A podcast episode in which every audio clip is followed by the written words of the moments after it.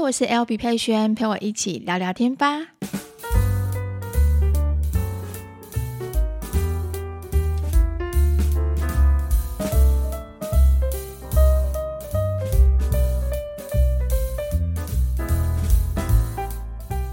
Hello，大家欢迎回到今天的 Podcast。今天是二月二十二号，星期三。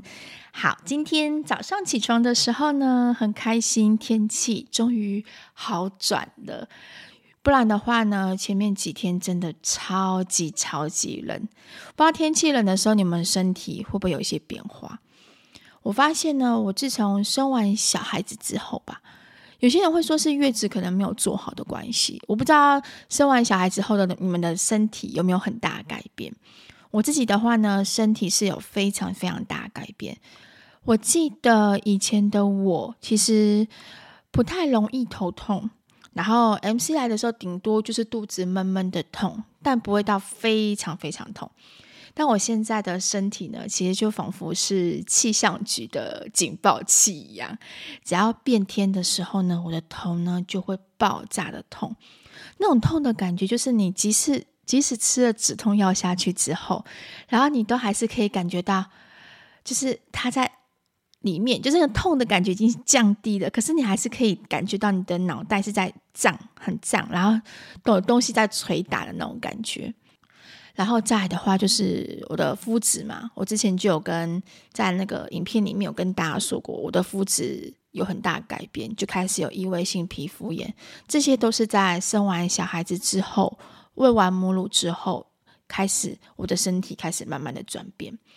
有好有坏，就是我对于这些东西一开始真的非常非常阿杂，但是现在的我可以慢慢的跟这些不舒服去共存，我就会告诉自己一件事情，就像是如果说我的抵抗力下降、免疫力系统下降的时候，其实我皮肤就会开始痒，然后就会长很多湿疹，这个时候我就会知道说，诶，我可能近期压力比较大。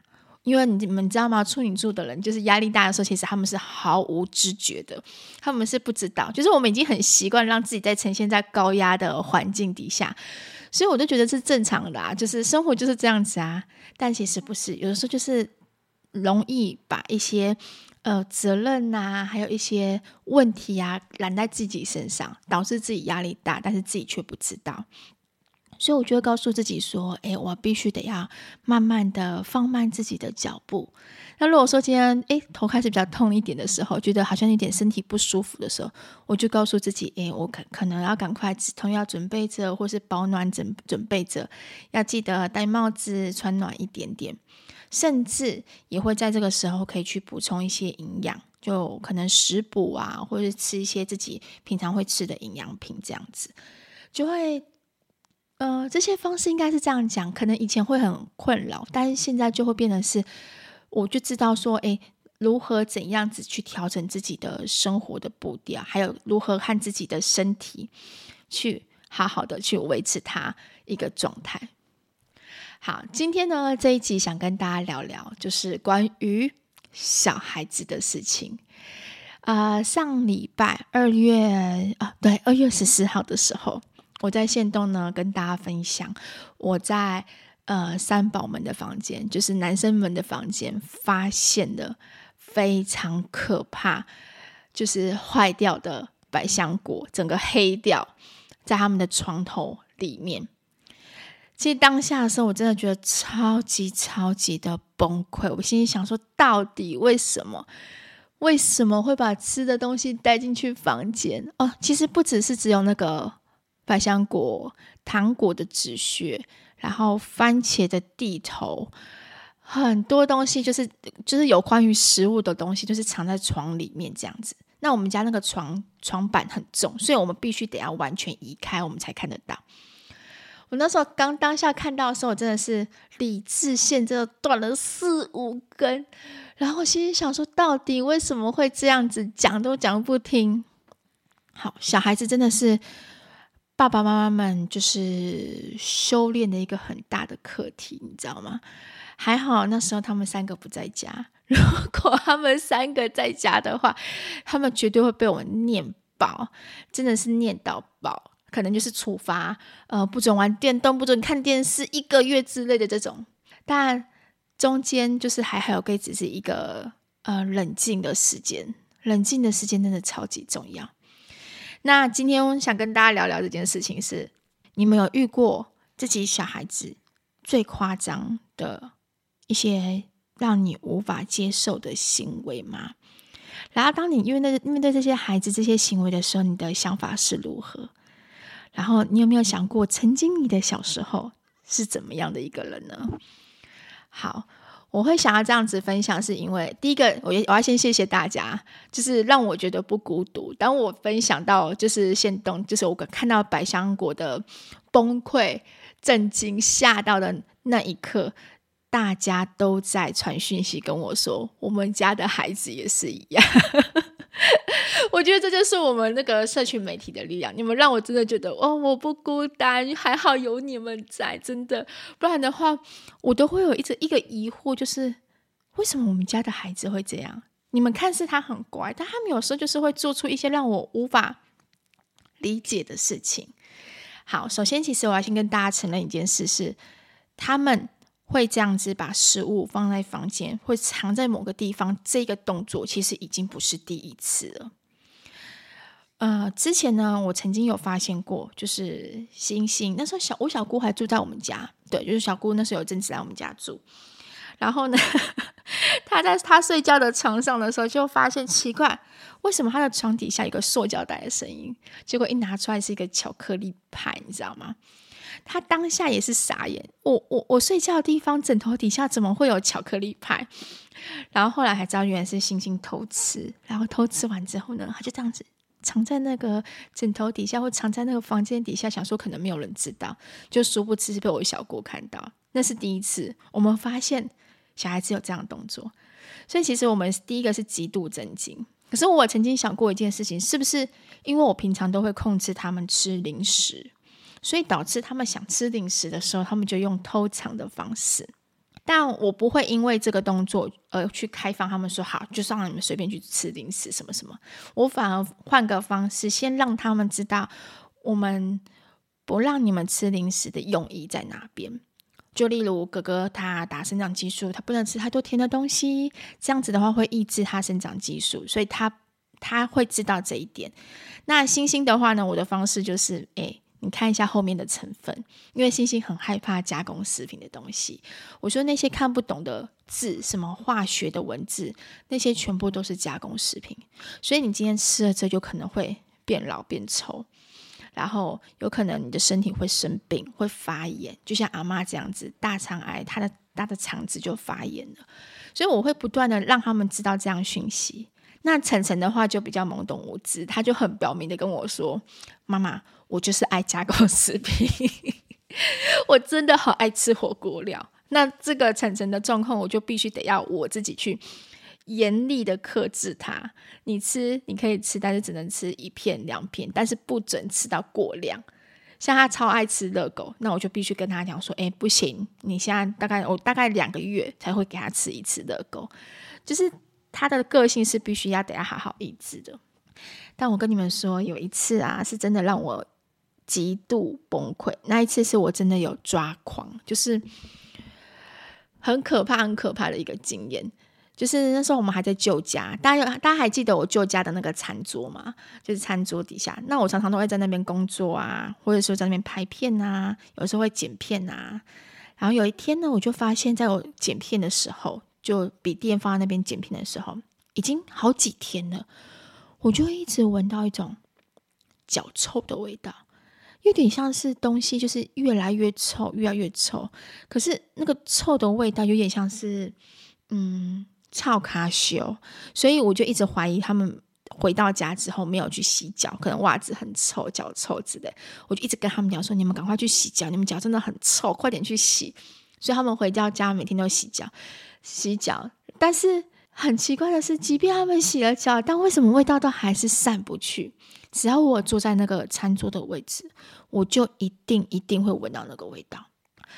于是呢，我就开始找，那这个味道已经大概已经持续了快要一个礼拜哦，我就开始一直找，一直找，一直找，想说到底在哪边？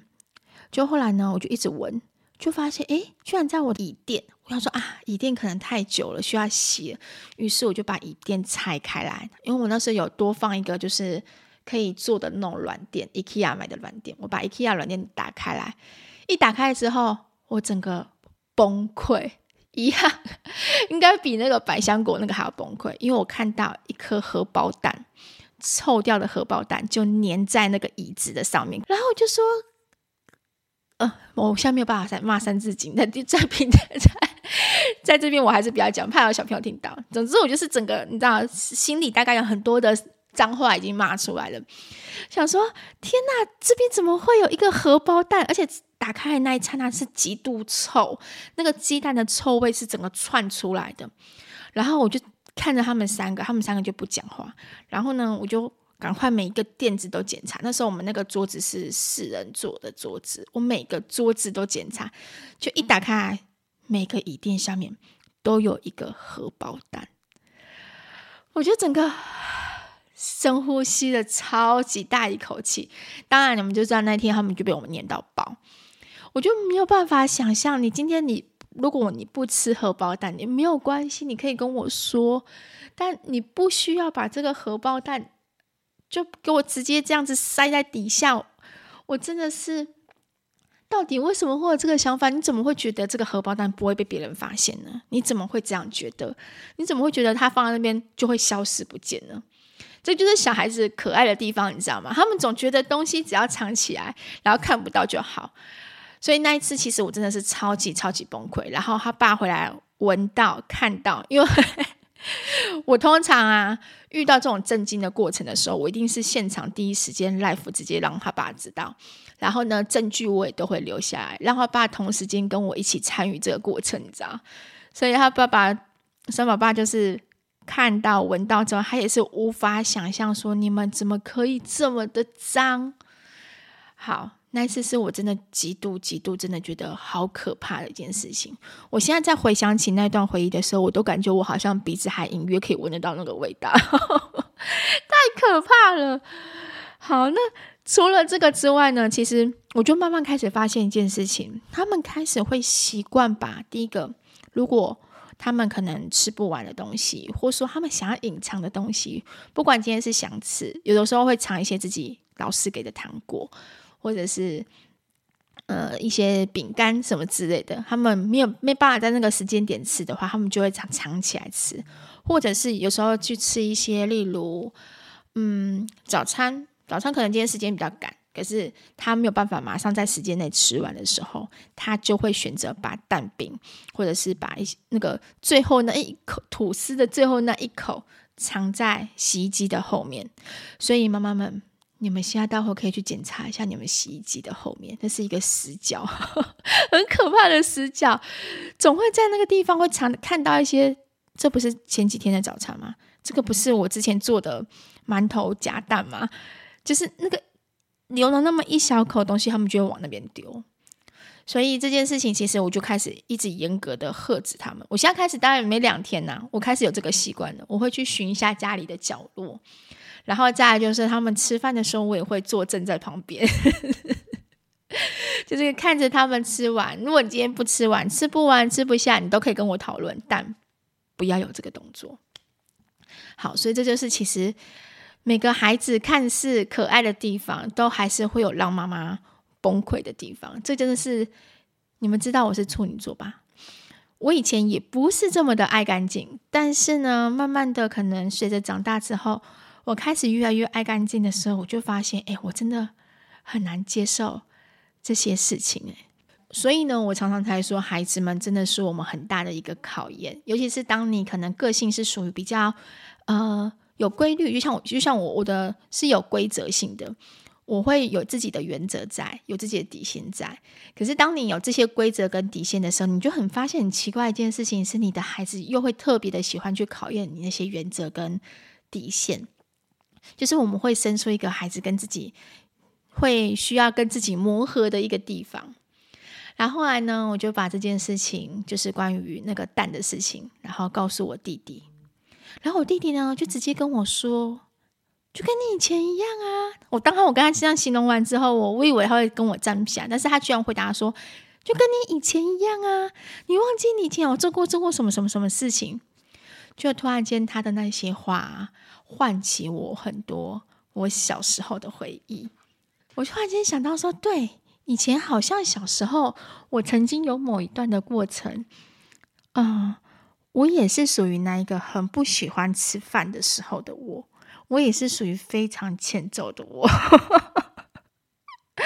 难怪我妈妈常常跟我说一句话说：“你以后生小孩你就知道了，你就知道到时候多辛苦，怎样怎样怎样，你就小孩就跟你一样。”我妈以前超常讲这句话，但我现在真的完全可以体会到，因为小时候小学小学时候的我们，其实前几应该是到五六年级才开始慢慢有营养午餐，可是那前几年的时候，我们家都是带便当。那我们家都会习惯大把前一天的晚餐，然后先装个便当，就变成是隔天的午餐。那你到时候就拿去学校的蒸饭箱蒸。可是不知道为什么，学校蒸饭箱总会有一种味道。我不知道现在小学有没有蒸饭箱，还有没有那样子的味道？那个味道真的超级可怕，就是你原本好吃的东西，但是你蒸出来之后，那个味道完全都会变掉。更可怕的是，他会跟同学所有的便当都会混合在一起，你就觉得你好像在吃的是不知道是谁的便当。然后我以前最怕最怕带的一个便当就是水饺，水饺真的是我的噩梦。我自己很喜欢吃水饺，但我只喜欢吃现煮上来的水饺。当你那个水饺煮完之后，你带便当，又经过蒸饭箱蒸过之后。我跟你们说，那个味道极度极度的可怕，极度极度的恶心，真的超级恶心。所以我以前很害怕带便当，我可能会吃个一两个，但是我就真的咽不下口，所以我就会把那个剩下来的东西，我就会拿去丢掉。有一次，我是从那个家里的阳台后面，然后丢掉。我们家住四楼，所以下面还有三楼、跟二楼、跟一楼。然后我现在想想，我就觉得我好想揍自己哦。总之，我这样往下丢，我总觉得我妈这样就不会发现。就但是其实它都会掉到可能三楼的屋檐，或者是一楼的水沟。有一次，我妈可能是邻居跟她讲吧，还是后来就发现这件事情。然后我妈真的是把我揍烦，真的揍烦。我妈就说：“怎么可以做这么偷贼的事情？煮东西给你吃，然后你还敢给我丢？”所以，所以那件那个水饺的事情，真的是让我。印象深刻。那我也曾经有过那一种，就是因为放寒假很开心，耶，终于放寒假了。然后一到家之后，所有什么事情都忘记了。等到寒假的，呃，放完寒假的那天，隔天要开学的时，才发现我的便当盒没有洗。一打开，里面就是布满绿色的丝，很可怕。所以现在想一想，诶，以前。以前这些事情，就是现在我崩溃的这些事情，好像以前我也曾经做过，所以我好像也曾经有那一过那一段过的呃过程。那你说这样小孩真的很坏吗？其实我们也不是真的很坏，所以将心比心想，其实我就觉得好像没有这么的生气。虽然当下的情绪还是会觉得很崩溃，就觉得你们怎么讲都讲不听。可是每当我要教训他们的时候，其实我的心里都会有另外一个声音告诉我：“哎，你以前也是这样子的哦，你别忘了你以前做过什么什么什么事情哦。”对，他还好，我妈不在，因为我妈如果在的话，我妈就会讲给小孩子听，到时候 三个小孩子就会说：“哎，妈妈，你以前还不是一样。”我觉得这件事情让我这样比对起来之后，我就觉得还蛮有趣的。所以，当今天孩子们可能。诶，有做错什么事情，或说有嗯特别的什么一些呃规定行为举止让你很生气的时候，当下的我们一定会理智线断线。可是真的，我觉得学习冷静这件事情是还蛮有用的。冷静这件事情是意思是当下我虽然说我很生气，可是我先告诉我自己，我冷静个十秒钟、二十秒钟之后，我再跟孩子沟通。因为我们，我们毕竟现在身为父母，已经不是当初那个小小孩了。虽然说那个小小孩曾经也犯过错，犯过一模一样的错，但是我们就知道，我们现在是身为人母、身为人父，所以我们必须得要好好的去纠正自己的小孩。对吧？要给他们正确的一些观念啊，正确的一些态度跟想法，所以还是必须得要做这件事情。可是你的换位思考，你的冷静，其实是可以帮助后续的部分有效的沟通。总之，我觉得现在的孩子，看他们有的时候可能犯了一些错，可能做错一些事情，其实我是真的开始慢慢会去回想以前的我是怎么做的，以前我是不是也曾经这样过。哦，像偷看电视这件事情，他们有时候没有到没有到电视时间，我们家是有规定电视时间的，就是不会让他们回到家就一直看，所以他们必须做好该做的事情，才能去做想做的事情，然后呢，才可以去看电视。那电动玩具时间的话，就是玩电动的时间，通常都是在礼拜六、礼拜天。可是他们有时候都还是会偷玩。我有一阵子啊，其实因为这件这件偷玩这件事情，其实我觉得让我很。生气，让我觉得你们为什么讲不听？我因为这样子抓狂过好几次，就是怒吼抓狂过好几次。我就觉得，为什么你们都喜欢偷偷来？就光偷偷吃东西这件事情也是一样。但是呢，呃，骂过一次，骂过两次，处罚过一次，处罚过两次之后，其实你就会想起以前的自己，好像也是这样子。我也会趁父母不在的时候，或是趁爸爸妈妈。呃，在忙的时候偷看电视，我也会偷吃我妈咖啡里面的方糖，就是这些事情都有都会去做这件事情。可是我没有因为这样子的动作而变坏。我们其实担心的是什么？我其实呢，就是会担心说，他们今天习惯偷偷来之后，以后会不会就变得不会这么的光明正大？但有的时候，其实是我自己会太。担忧太想太多，像三宝爸就会说：“诶，我们以前其实都一样，都是这样子过来的啊。孩子们总会在犯错，孩子们总是会在一些经历的过程当中去成长，所以有时候其实不需要太呃在意，应该是说不需要太担忧，不需要太太担忧说你的孩子会不会因为这样而变坏。其实我们都知道孩子的本性。”只要你有父母长期关心他、陪伴他的状况底下，孩子其实都是可以好好的成长的。那我们父母现在目前随着孩子越越大，我们可以做的事情是什么？就是在他可能有一些比较偏差的观念，或者说比较偏差的一些行为的时候，慢慢帮他导正。那当然，我刚刚说的，虽然我们以前小时候有做过，但我们并并不会去鼓励孩子说：“诶，你看爸爸妈妈小时候也做过，所以你们这样做我不会怎么样。”不是，我该骂还是会骂。你偷偷来被我发现，我还是一样会念你，只是我心里会释怀。就是做我自己做父母的这件的人，我心里会释怀一件事情是。不用害怕孩子们因为这样子而变坏或变不好。你要相信你自己的孩子，你要相信你的孩子，他是善良的，他是呃思想是正向的，所以这样子就可以了。我觉得，我觉得有时候我们这一代的父母都会习惯的性习惯性的去想的比较多，为孩子想的比较多，但我们有时候真的要学习适时的放手。好，今天呢，跟大家聊的这些就是关于崩溃的事情。这些我很少在啊、影片啊，或者是在脸书，因为贴文要很巨细靡遗把这些过程写出来，其实不太容易。所以我蛮开心有这个地方可以让你们分，让你们听到我曾经崩溃的时候。这够崩溃吧？如果是你们的话，你们应该也会很崩溃吧？好，如果说你们有特别的其他的。崩溃的回忆跟想法都可以欢迎留言给我，让我知道。好，那我们今天的 podcast 呢就分享到这边。希望呢我们在育儿过程的这条路上面的话呢，都可以一起顺利的度过每一个难关。难关。好，那我们就下一期见喽，拜拜。